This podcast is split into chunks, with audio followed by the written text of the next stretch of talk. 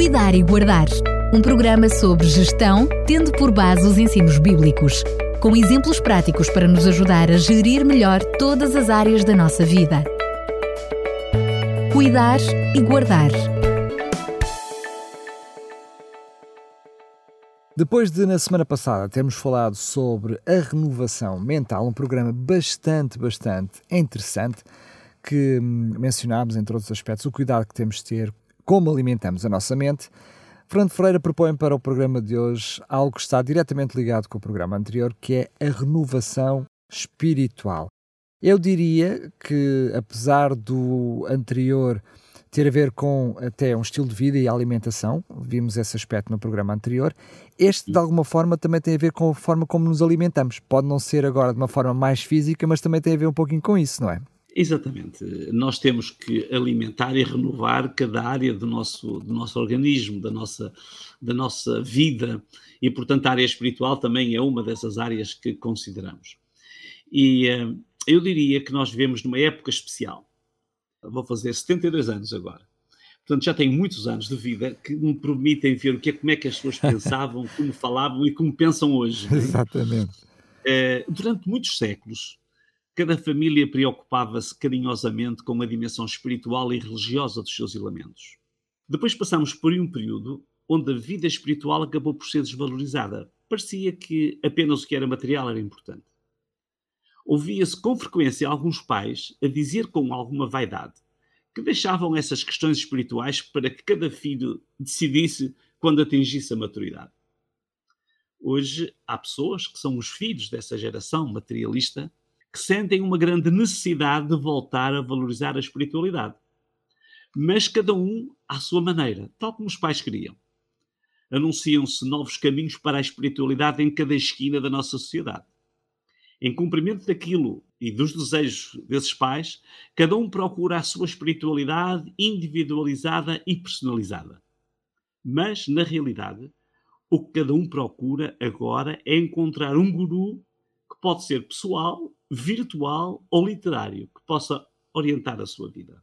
De uma sociedade de orientação cristã, passamos para uma sociedade materialista e agora caminhamos afoitamente para uma sociedade espiritualista, trilhando caminhos que nos chegam de filosofias de origens longínquas e estranhas ao cristianismo.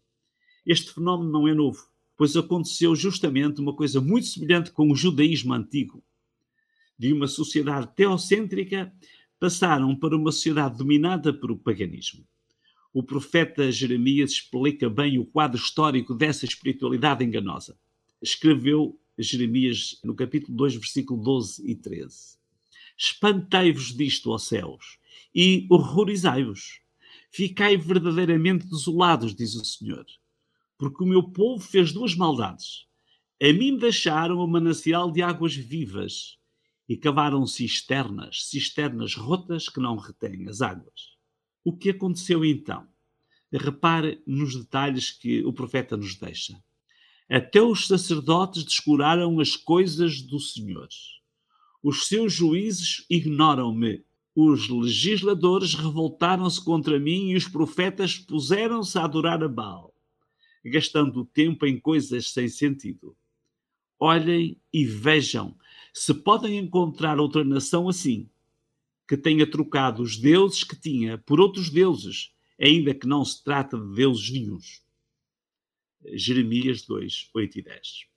Para desfrutar de uma existência equilibrada e satisfatória, tal como as células do nosso corpo se renovam, precisamos de uma renovação mental constante, como falamos no programa anterior, assim como precisamos igualmente de uma renovação espiritual contínua. Jeremias, ao ver a sua cidade, Jerusalém, em ruínas, ao ver o seu povo a ser levado prisioneiro e arrastado pelos exércitos inimigos vindos da longínqua Babilônia, ao serviço do rei Nabucodonosor, ainda proclamavam a mensagem de esperança.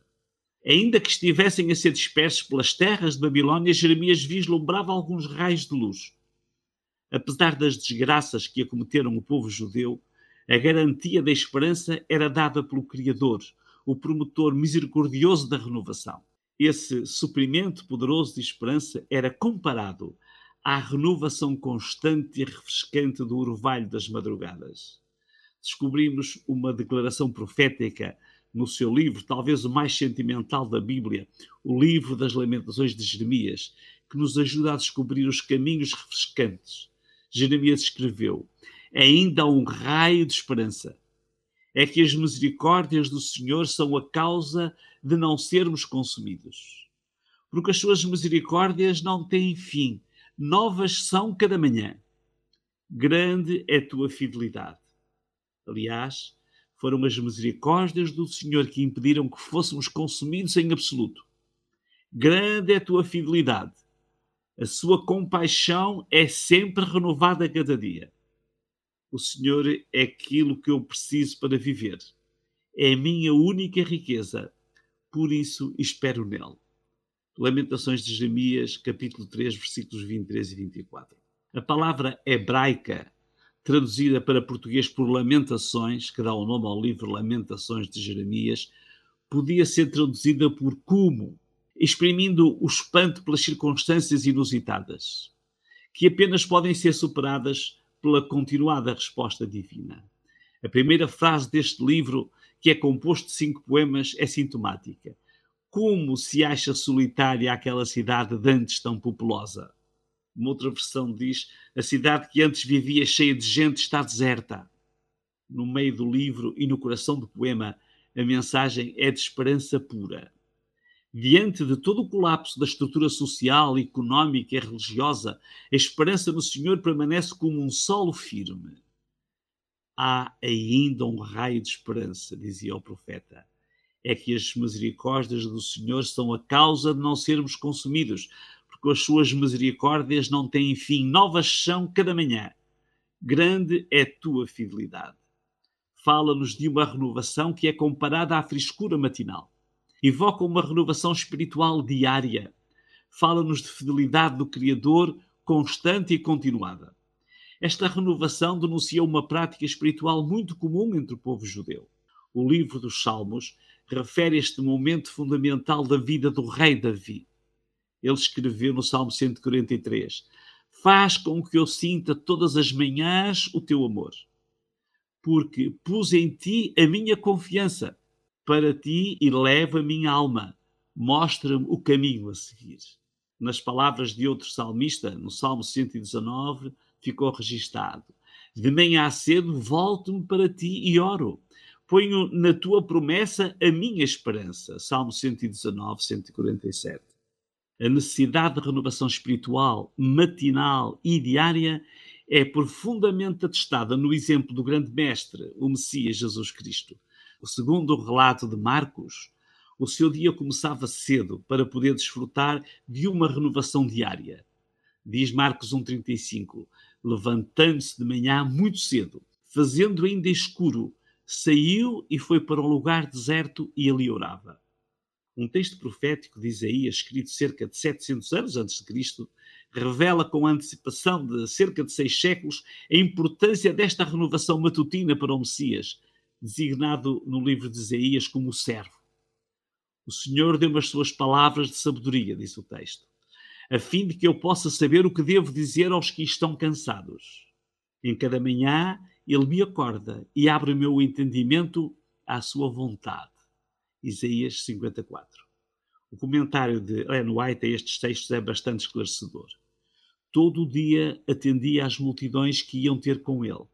E ao anoitecer ou de manhã, bem cedo, retirava-se para o santuário das montanhas em busca de comunhão com o Pai. Um pouco mais adiante no texto afirma: manhã após manhã, saía das horas passadas a sós com Deus para levar aos homens a luz do céu percebemos por meio dos profetas, pelos escritores do Antigo Testamento, pelo exemplo de Jesus, o Mestre, e dos seus discípulos, a necessidade de uma renovação espiritual diária, que passa pela comunhão com o Senhor do Universo. Esta renovação não pode ser conseguida por tentativas pessoais autónomas e na força de cada indivíduo, mas depende de um encontro diário e em cada manhã com Deus. Saulo, um cruel perseguidor que veio a tornar-se o apóstolo Paulo, constitui um exemplo incrível. A renovação da sua mente e da sua espiritualidade é inexplicável. Comentando o tempo de isolamento de Paulo no início do seu ministério, e que foi de preparação para uma nova fase da sua vida, Ellen White comenta: Quando a mente de um homem é posta em comunhão com a mente de Deus, o finito com o infinito, o efeito sobre o corpo, a mente e a alma ultrapassa aquilo que é admissível. Numa tal comunhão é conseguida a mais alta educação. É o método de educação usado por Deus. Foi a negação desta formação de base tão importante, diria mesmo fundamental, quando muitos pais disseram: quando for de maior idade, que decida. Outros ainda persistem, a escola que os ensina. Precisamos de perceber a necessidade inadiável da renovação do corpo, da renovação da mente e de uma renovação espiritual diária e contínua. Este é o segredo de uma vida plena e significativa na preparação de uma existência que se prolongue pela eternidade. Não a deixemos em mãos alheias. Isto é, cuidar e guardar. Fernando Ferreira, mais uma vez, muito obrigado. Sei que naquilo que é hum, os planos para esta série de programas sobre a renovação, ainda não vamos terminar por aqui, ainda vamos ter mais alguns assuntos pela frente. No próximo programa, o que é que está preparado? Olha, é um desafio, porque queremos falar da renovação da morte. Mesmo na morte, há uma esperança de renovação. E, portanto, vamos falar sobre esse assunto no, no próximo encontro. Muito bem, agora sim conseguiu-me deixar curioso. Fernando Ferreira, muito obrigado e até lá, se Deus quiser. Até lá e um abraço para todos e que nos renovemos cada dia. Cuidar e Guardar um programa sobre gestão, tendo por base os ensinos bíblicos, com exemplos práticos para nos ajudar a gerir melhor todas as áreas da nossa vida. Cuidar e Guardar